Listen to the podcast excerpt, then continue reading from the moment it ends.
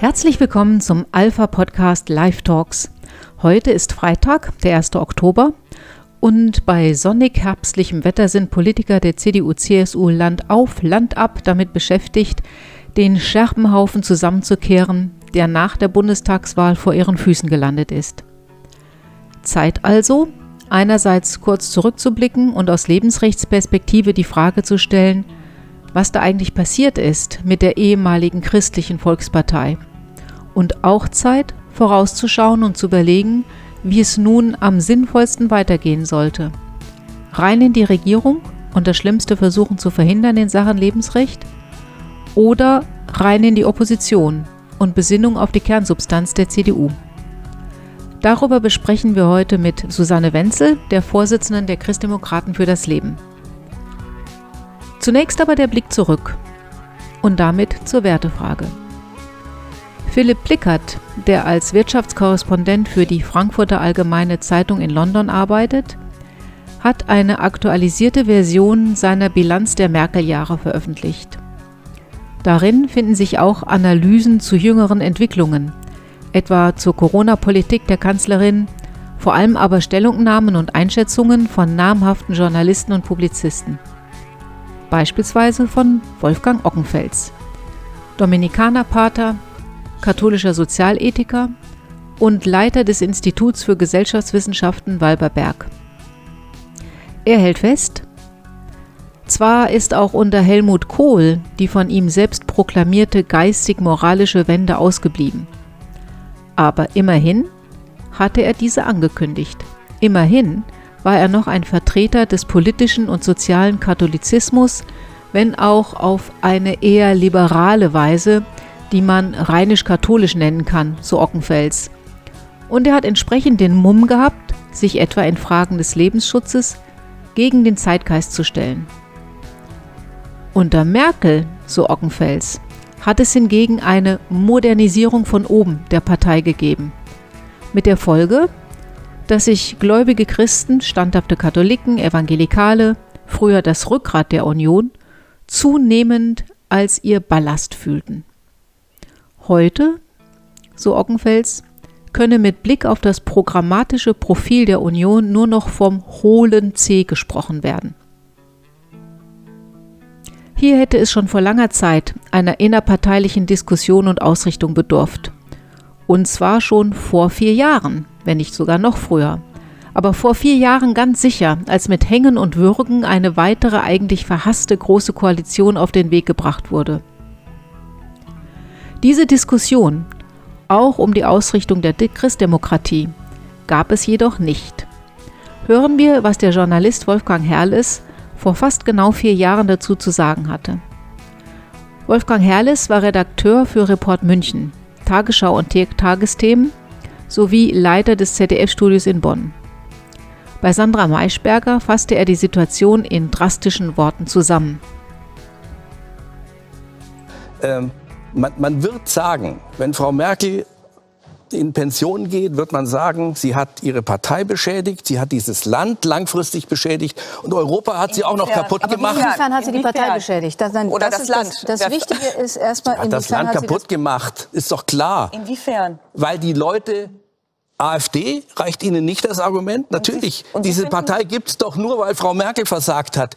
Den Brexit in England gibt es doch nur, weil Frau Merkel sich europafeindlich verhalten hat, weil äh, sie einen deutschen Sonderweg begangen hat, der die Engländer abgeschreckt hat, der im Übrigen auch die Polen, die Ungarn, die Österreicher abschreckt. Frau Merkel hat nur Unheil angerichtet. Es tut mir leid. Ihre Bilanz sieht sehr, sehr, sehr bescheiden. weitaus die Frau Merkel hat der Partei geschadet. Das müssen Sie schon Ja, ja, erklären. Weil es zum Beispiel äh, keinen systematischen Nachzug von Talenten gibt. Sie hat Talente kaputt Jens gemacht. Spahn ist da. Ja gut, jetzt haben wir einen, Jens Spahn, der war Frau mal ein paar. Jahre Staatssekretär, aber er hat keine Regierungserfahrung in großen, wichtigen Ursula von der Leyen, Herr Ministerämtern. Altmaier, Herr Herr Altmaier, ich bitte Sie, das sind doch äh, die Obervasallen von Frau Merkel. Das ist doch, das ist doch nur die, die, der engste Klüngel rund um Frau Merkel. Sie hat die innerparteiliche Demokratie ist am Boden. Die Parteitage sind Huldigungsexzesse. Früher gab es mal, selbst beim großen Kohl, gab es Generalsekretäre, die einen, die ihre Partei diskussionsfähig gehalten haben, wie Biedenkopf, wie Geißler. Ja, sowas gibt es nicht mehr. Es gibt noch nicht mal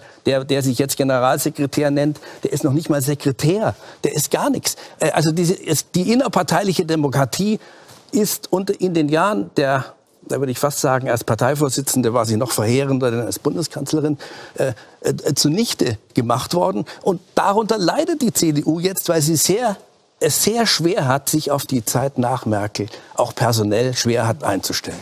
Also wenn einer sich selbst zum nächsten Kanzler ernennt, wie sie es getan hat äh, äh, zu Beginn des letzten Wahlkampfs und jetzt nach all diesen Erfahrungen nochmal drauf besteht, äh, dass sie es vier Jahre machen muss, dann weiß man, sie steht für das Weiter so. Sie steht für den Stillstand. Sie hat es nicht kapiert. Ah, weiß ich nicht. Ich bin, ich, wenn ich SPD-Mitglied wäre, würde ich auch mit Nein stimmen. Ich bin für eine, ich darf es mal überspitzt ausdrücken, ich bin für eine Reideologisierung der deutschen Politik. Ich finde das gut, wenn man weiß, wer wo steht. Sie hat uns alles gegeben, Sonne und Wind, und sie geizte nie. Wo sie war, war das Leben. Was wir sind, sind wir durch sie. Sie hat uns niemals verlassen, froh raucht die Welt und zwar warm. Uns schützt die Mutter der Massen. Uns Nun hat man sicher Frau Merkel nicht in gleicher Weise gehuldigt wie damals im real existierenden Sozialismus der Sozialistischen Deutschen Einheitspartei. Aber mit seiner Analyse liegt Herrlis sicher nicht ganz daneben. Ich erinnere mich gut an ein kurzes Gespräch mit Frau Merkel, in dem ich ihr versuchte deutlich zu machen, dass der Kampf für das Recht auf Leben zum Kern der CDU gehört. Sie verlieren die Lebensrechtsbewegung in Deutschland, wenn sie das nicht auch beherzigen, sagte ich ihr damals und wurde mit einer ungeduldigen Handbewegung beiseite gewischt wie eine Fliege an der Wand. Aber ich sehe es eben genau so wie Wolfgang Herrles. Es ist gut, wenn man weiß, wer wo steht. Und dass man das bei vielen Abgeordneten der CDU-CSU nicht mehr wusste und bei der Partei als solches schon gar nicht, vor allem in Sachen des Lebensrechts, ist leider eine Tatsache. Zu mühsam war es, die EVP-Abgeordneten davon zu überzeugen, nicht für den Matic-Bericht zu stimmen. Und zu schwer wiegt auch die Tatsache, dass mit Christine Schneider ausgerechnet die EVP-Beauftragte für Abtreibungsfragen sich als einzige deutsche Abgeordnete der Stimme enthalten hat. Irgendwann sind auch langjährige Stammwähler nicht mehr bereit, mit der Faust in der Tasche ihr Kreuz bei einer ehemals christlichen Partei zu setzen. Es lässt sich also sagen, zumindest die Prophezeiung von Herrn Herrles, dass Frau Merkel ihre Partei beschädigt habe, kann man angesichts des Wahlergebnisses vom letzten Sonntag als erfüllt betrachten. Wie wir bereits in den letzten beiden Wochen berichtet haben, war also zu Lebensrechtspositionen im Wahlprogramm der CDU nichts zu finden. Dass es diesen Kern christlicher Überzeugung aber durchaus noch gibt in der CDU, ergab sich dann aus den Wahlprüfsteinen, die uns von CDU und CSU übersandt wurden und die erfreulich deutlich Position bezogen haben. Nur schade, dass man in der weiteren Öffentlichkeit nirgendwo darüber etwas gehört hat. Der neue Bundestag hat nun fast doppelt so viele Abgeordnete wie vom Grundgesetz her vorgesehen. Doppelt so viele übrigens wie US-Senat und Repräsentantenhaus zusammen. Ein Mehr an Demokratie und Repräsentanz also? Problematisch ist, dass immer weniger Abgeordnete direkt gewählt sind, sondern über die Landesliste ihrer Partei ins Parlament einziehen. Wer also einen schlechten Listenplatz hat, hat keine Chance auf einen Einzug in den Bundestag. Ein direkt gewählter Abgeordneter ist damit automatisch deutlich unabhängiger als ein über den Listenplatz in den Bundestag eingezogener Parlamentarier. Wer dort nicht auf Parteilinie Politik macht, bekommt halt beim nächsten Wahltag einen schlechteren Listenplatz und zieht nicht wieder ein ins Hohe Haus. Über die Zusammensetzung des Bundestags entscheidet dann also nicht mehr ausschließlich der Wähler, sondern vor allem auch der Parteifunktionär. Spannend daher die Frage, angesichts der hohen Verluste an Direktmandaten der CDU, wer überhaupt noch im Deutschen Bundestag sitzt. Wen hat die CDU also mit guten Listenplätzen versehen und wen hat sie abserviert? Und wie haben die Politiker abgeschnitten, die unser Anliegen bisher im Bundestag vertreten haben? Wer wird im neuen Bundestag die Stimme für das Recht auf Leben erheben? Was also wird nun aus der CDU als Partei des Lebensschutzes? Diese Fragen besprechen wir nun mit Frau Susanne Wenzel, der Vorsitzenden der Christdemokraten für das Leben. Frau Wenzel, ähm, ich freue mich sehr, dass Hallo. Sie Zeit gefunden haben, heute mit uns zu reden über dieses spannende Thema Bundestagswahl und einen Rückblick auf das, was passiert ist und einen Vorausblick auf das, was da kommen wird. Die spannenden Fragen also angesichts der hohen Verluste an Direktmandaten der CDU, wer sitzt denn überhaupt noch im Deutschen Bundestag, mit dem die Lebensrechtsbewegung etwas anfangen kann? Gute Frage.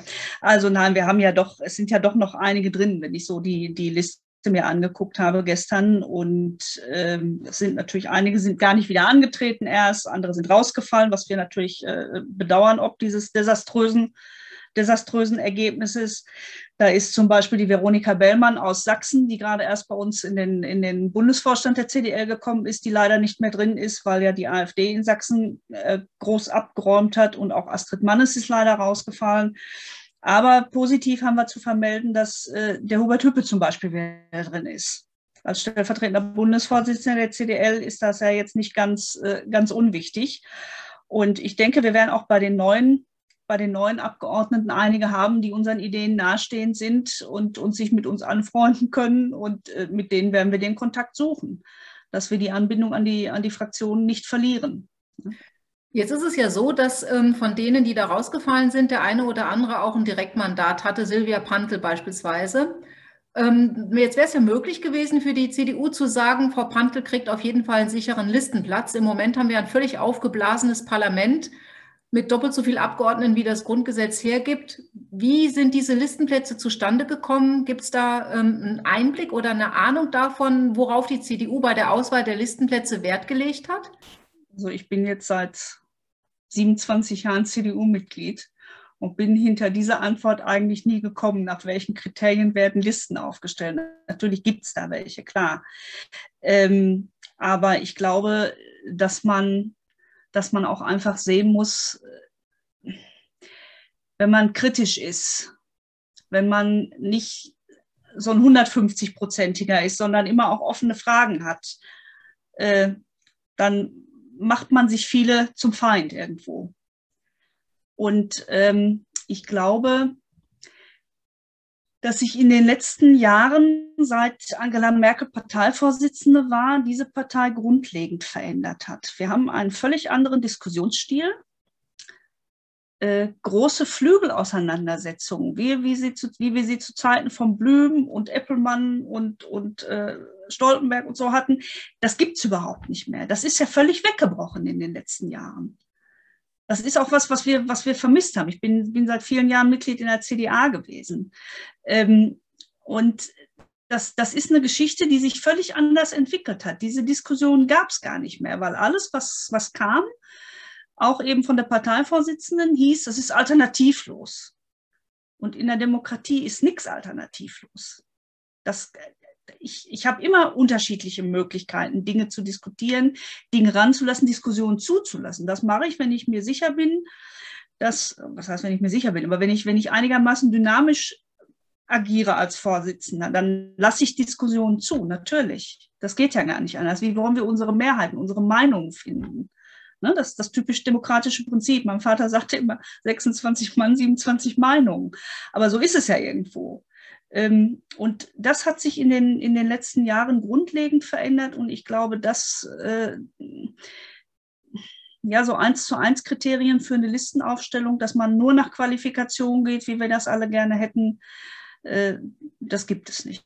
Das gibt es auch in keiner Partei. Das ist in der SPD nicht anders. Das hat immer was damit zu tun, wie kommt man ins Gefüge rein, wie, ähm, wie passt man rein. Ich hätte als Beispiel jetzt vielleicht die Bundesparteitage. Wenn ich, mir, wenn ich mir überlege, wie groß der Unmut vor vielen Jahren war, um 2015 herum, äh, mit, mit Angela Merkel. Und dann kommt man zu einem Parteitag und kriegt plötzlich mit, dass tausend Delegierte zehn Minuten lang stehende Ovationen verteilen. Ja, das und man denkt hat sich, mich auch, genau, hat mich gewundert. Ja, wo, wo bin ich eigentlich hier? Was passiert hier gerade? Ja, das wäre jetzt auch so eine interessante Frage für mich. Ja. Ähm, wo, wo, wie kommt es, dass diese Delegierten so unkritisch einer Vorsitzenden äh, nahezu gehuldigt haben?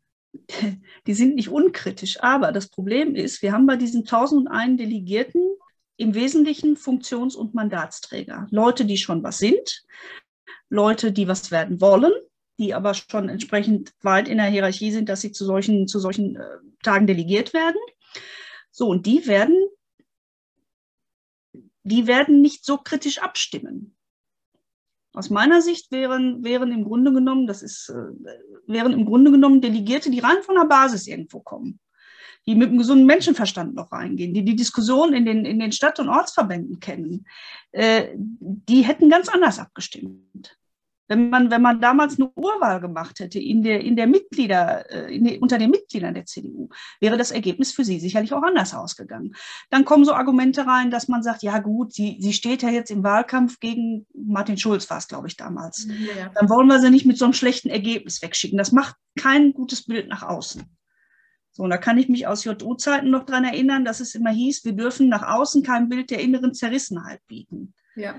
Denkt man als JUler immer ein bisschen anders drüber und denkt, fetzt euch doch, dann ist ja. hier wenigstens mal was los und die Leute sehen, dass wir ringen, ja, dass, genau. wir, dass wir versuchen, ja, dass wir versuchen auch zu finden, welchen Weg wir gehen wollen. Und das sind, das sind so Sachen, das ist aus meiner Sicht, also in meinem, in meinem Empfinden ist das in den letzten Jahren komplett eingeschlafen. Jetzt hat das sicherlich ganz viel mit, dem, mit diesem Führungsstil eben zu tun und damit, wie viel Opposition lässt man zu. Vor allem eben auch dann mit der Erfahrung, die man macht, dass Leute, die sich kritisch äußern, plötzlich gar nicht mehr da sind. Die sind irgendwie weg. Also wenn ich mir überlege, was mit einem äh, Karl Theodor zu Gutenberg passiert ist, ja. Aufgrund seiner Doktorarbeit und dann gibt es aber durchaus bei anderen Parteien Kanzlerkandidatinnen, ähm, die sich hinstellen können, haben auf gleiche Art und Weise abgeschrieben, plagiiert ja. und das wird freundlich weggelächelt, alles gut. Oder sind ähm, plötzlich äh, erfolgreich bei der Wahl ins, äh, in den Berliner Senat. Siehe ja. Frau Giffey, Familienministerin. Ja. Also schon interessant, wie sich da so die Wertigkeiten ähm, insgesamt verschoben haben. Wenn ich jetzt ähm, an die Basis der CDU denke, was mir natürlich auch anderen eben im Wahlprogramm komplett gefehlt hatte, war dieser eindeutige, äh, dieses eindeutige Bekenntnis zum Lebensschutz. Ja. Was ist Ihr Eindruck von der Basis der CDU? Hat das im Wahlprogramm nicht drin gestanden, weil die CDU ihren eigenen Wählern nicht zutraut, darauf Wert zu legen? Ich hatte, oder wir hatten, wir hatten ja das Gespräch vom CDU-Bundesvorstand vor einiger Zeit äh, mit dem Herrn Ziemiak. Ja. Und ich habe ja da gesagt, also mir wäre es, mir würde es gut gefallen, wenn die CDU innerhalb der, des Bundestages auch nochmal deutlich zu den einzelnen Punkten Stellung nehmen würde und Position beziehen würde. Ähm, und dann war ja das Argument, das ist doch selbstverständlich und Selbstverständliches muss sich nicht immer wieder neu betonen. Ich glaube, ja, ich glaube, dass, dass die Parteiführung dem nicht die richtige Bedeutung beimisst. Ist selbstverständlich, das muss ich nicht wieder neu betonen. Das christliche Menschenbild ist selbstverständlich, das muss ich nicht ständig betonen. So, und dann schreibe ich es irgendwann gar nicht mehr und dann ist es weg. Und irgendwann ist es aus dem Kopf raus. Wenn ich es nicht mehr lese und mich nicht mehr ständig daran erinnert, ich nicht mehr ständig daran erinnert werde, ist es aus dem Kopf raus. Wir haben das ja auch kritisiert von CDL aus mhm. äh, und haben gesagt, also es wäre, ist eigentlich eine, ist eigentlich eine Katastrophe, dass man es nicht gemacht hat. Und ich weiß auch, dass es einigen, dass es einigen aufgefallen ist. Wir haben von CDL eine Aktion dann gestartet und haben Kandidaten für den Bundestag angeschrieben, uns ihr Statement zum Lebensrecht zu schicken. Und es haben sich doch auch einige daran beteiligt. Nicht so viele, wie wir uns gewünscht haben, aber es haben sich doch auch einige daran beteiligt. Und nicht nur Leute, die bei uns Mitglied sind oder so. Ne? Ähm, aber ich glaube, dass die CDU hat ihren Kern und ihren Kompass verloren. Ja. Solange, solange wie sie sich nicht daran erinnert, dass das Konservative, und jetzt ist Lebensschutz nicht gleich konservativ, aber dass, dass das Konservative und auch das Lebensrecht und das christliche Menschenbild, dass das zum, zur Kernkompetenz der CDU gehört, solange wie man das nicht erkennt und dahin zurückkehrt, äh, wird die CDU auf absehbare Zeit keine verlässliche Größe oder keine entscheidende Größe mehr sein. Ja, wobei ich so ein bisschen auch den Verdacht oder die Sorge habe, dass der CDU oder einigen ihrer Vertreter nicht mehr bewusst ist, was das christliche Menschenbild überhaupt ist. Mhm. Und dass daher die, das Unvermögen stammt, dafür einzustehen. Mhm. Also ich denke jetzt an Äußerungen von Herrn Söder, wo ich denke, dass ähm, das kann doch gar nicht wahr sein. Also Adoptionsrecht. Man muss sich das ja schon für äh, ja. homosexuelle Paare zum Beispiel hat er sich in den letzten Tagen äh, kurz vor dem Wahlkampf noch mal, äh, mal zu geäußert. Ähm, da wird einiges über Bord geworfen, wo, wo man sagt, hm, das ist jetzt mit christlichen Überzeugungen nicht immer so alles ohne weiteres ähm, in Einklang zu bringen. Und das sind diese verzweifelten Versuche, irgendwo noch äh, in irgendeine Richtung zu kommen, wo man meint, da kann man noch Stimmen kriegen. Ja, genau. Die Leute, die Leute wählen aber das Original. Ja. Und nicht, und nicht irgendeinen, irgendeinen verzweifelten Ausruf, der genau. vier Wochen vor der Wahl mit einem schlechten Ergebnis, mit einer Aussicht auf ein schlechtes Ergebnis kommt. Ja? Genau. ja. Und das ist der Punkt. Und alleine, wenn wir uns schon sprachlich überlegen, dass in CDU-Programmen mal die Rede war, das christliche Bild vom Menschen. Das heißt, das lässt doch Spielraum, Interpretationsspielraum, dass es da noch ganz andere Bilder gibt vom Menschen. Ja, natürlich. Ja. Aber für eine Partei mit einem C im Namen ist das eigentlich ausgeschlossen. Letzte Frage, Frau Wenzel. Ja. Wie sieht es aus in der Zukunft? Welche Themen hat die CDL auf dem Schirm und was können wir als Einzelmenschen, als Mitglieder der CDL oder der Alpha oder überhaupt als lebensrechtsbewegte Zuhörer tun, um da irgendetwas noch zu bewegen, bei dem, wie der Bundestag sich aufstellen wird? Das ist die spannende Frage, wie die Koalitionsverhandlungen oder was auch immer für Gespräche da jetzt im Moment geführt werden, mal irgendwie laufen. Als Leben, aus Sicht eines Lebensrechtlers würde ich natürlich sagen, die CDU sollte möglichst in der Regierungsverantwortung sein, auch mit diesen Defiziten, die ich gerade angesprochen habe. Weil wenn ich mir die, wenn ich mir die Programme der anderen angucke, wenn ich sehe, dass äh, die SPD für eine Freigabe der Abtreibung ist, weil sie sagen, Schwangerschaftskonflikt gehört nicht ins Strafgesetzbuch, die Grünen wollen es komplett freigeben, die FDP sagt, ja gut, also an 218 halten wir fest, aber 219 muss weg. Die haben aber dafür noch ganz andere schreckliche Sachen in ihrem Programm, in ihrem Programm gehabt und so auf, auf unserem Gebiet, dann würde ich sagen, CDU muss alles dran setzen, dass sie in der Regierungsverantwortung bleibt als CDU-Mitglied glaube ich, dass es von dem Thema jetzt losgelöst, glaube ich, dass es sinnvoll wäre, in die Opposition zu gehen, um sich zu, tatsächlich zu erneuern. Das klingt so abgedroschen, ist auch viel gesagt worden in den letzten Tagen, aber ich glaube, das ist wirklich die einzige Chance, wirklich ein, drei Monate ins Kloster zu gehen, den Boden zu schrubben, rauszukommen und zu sagen, wir haben verstanden. Wir müssen uns besinnen auf den Kern wir müssen eine, eine Rückbesinnung machen. Davon rede ich nicht, alte Sachen aufzuwärmen oder irgendwie sowas, sondern tatsächlich eine Rückbesinnung zu machen, was ist und was will die CDU eigentlich? Wie sind wir geprägt? Wo kommen wir her? Ja. Und ähm, ich fürchte, dass mit der zu erwartenden Ampel, also Rot, Gelb, Grün, äh, wir natürlich das Lebensrecht sehr auf dem Spiel haben werden. Das fängt schon an mit dem Thema Suizidbeihilfe. Das wird sich fortsetzen mit Angriffen auf 218, 219. Ähm, das wird, das wird weitergehen mit, äh, mit einem äh, Medizinfortpflanzungsgesetz, wo also der Embryonenschutz möglichst weitgehend gelockert ist, ähm, Leihmutterschaft zugelassen wird, all diese ganze Spirale, die da kommt. Ich ich habe gestern Abend was Interessantes gelesen. Und zwar bin ich gestern Abend auf eine Meldung gestoßen, dass der Vorstandsvorsitzende von VW einen Zehn-Punkte-Plan an die derzeit eine Rolle spielenden Parteien geschickt hat, was alles berücksichtigt werden müsste bei den Koalitionsverhandlungen. Und ich habe mir die Frage gestellt, ich fand das ziemlich frech, weil was hat die Wirtschaft sich da von außen erstmal einzumischen? Das ist ja das, was, was Linke übrigens früher immer furchtbar beklagt haben, wenn man gesagt hat, da mischen sich die Konzerne irgendwo ein. Das, um Gottes Willen, das ging ja gar nicht. So, und ich habe mir gedacht, so frech ist es eigentlich gar nicht. Es ist eigentlich eine Idee. Warum machen wir als BVL das nicht? Ja. Warum setzen wir uns nicht hin und formulieren zehn Punkte fürs Lebensrecht, die wir spielend aufs Papier kriegen, zehn Punkte fürs Lebensrecht, die bitte bei den Koalitionsverhandlungen zu berücksichtigen sind? Und auch der CDU muss man noch mal ganz klar sagen, das werde ich auch immer wiederholen, dass ich gesagt habe, Lebensrechtspositionen sind keine Verhandlungsmasse für irgendwelche Koalitionsgespräche, wenn das zustande kommen sollte. Es ist keine Verhandlungsmasse. Da kann man, da kann man als CDU, da erwarte ich, dass die CDU keinen, ja, keinen Zentimeter weicht im Grunde genommen. Hm. Ja. ja? Äh, aber das ist so, das ist so die Überlegung.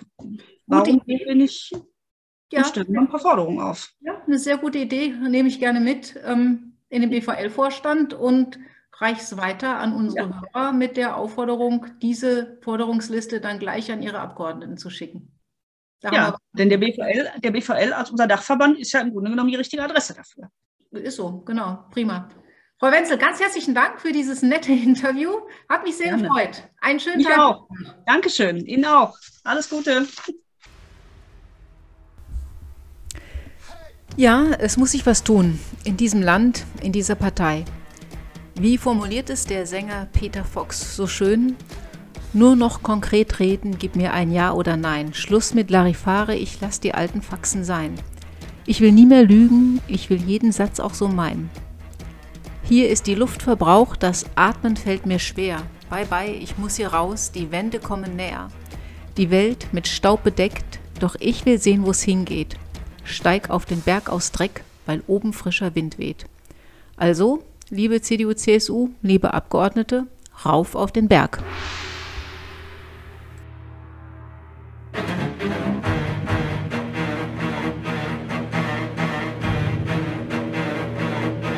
Ich verbrenn mein Studio, schnupfe die Asche wie Koks.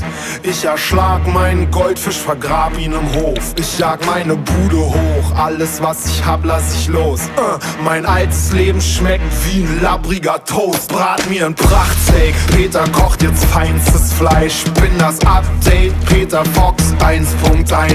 Ich will abshaken, feiern, doch mein Teich ist zu klein. Wir wechseln neue Reihe, Beißer wie bei einem weißen Hai. Gewachsen gedopt, poliert, nagelneue Zähne. Ich bin euphorisiert und habe teure Pläne. Ich kaufe mir Baumaschinen, Bagger und Walzen und Kräne. Stürze mich auf Berlin und drück auf die Sirene. Ich baue schöne Boxentürme, besser massieren eure Seele. Ich bin die Abrissbirne für die deutsche Szene. Hey! Alles glänzt, so schön escapade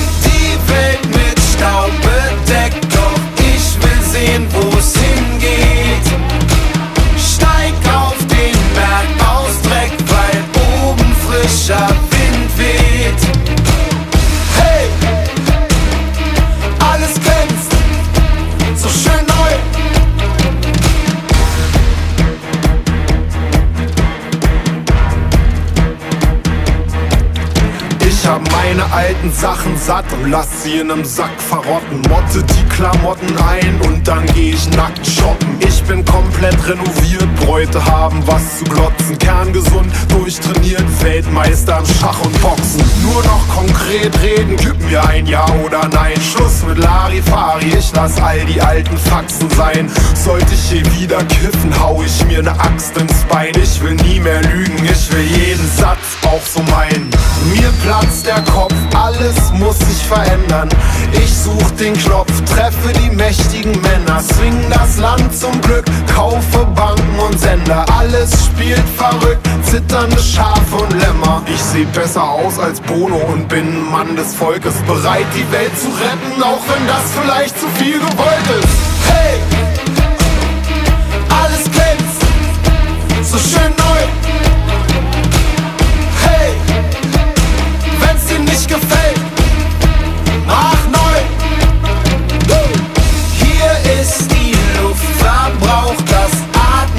mit mir schwer. Bye bye, ich muss hier raus, die Wände kommen näher. Die Welt mit Staub bedeckt, doch ich will sehen, wo es hingeht. Steig auf den Berg aus Dreck, weil oben frischer Wind.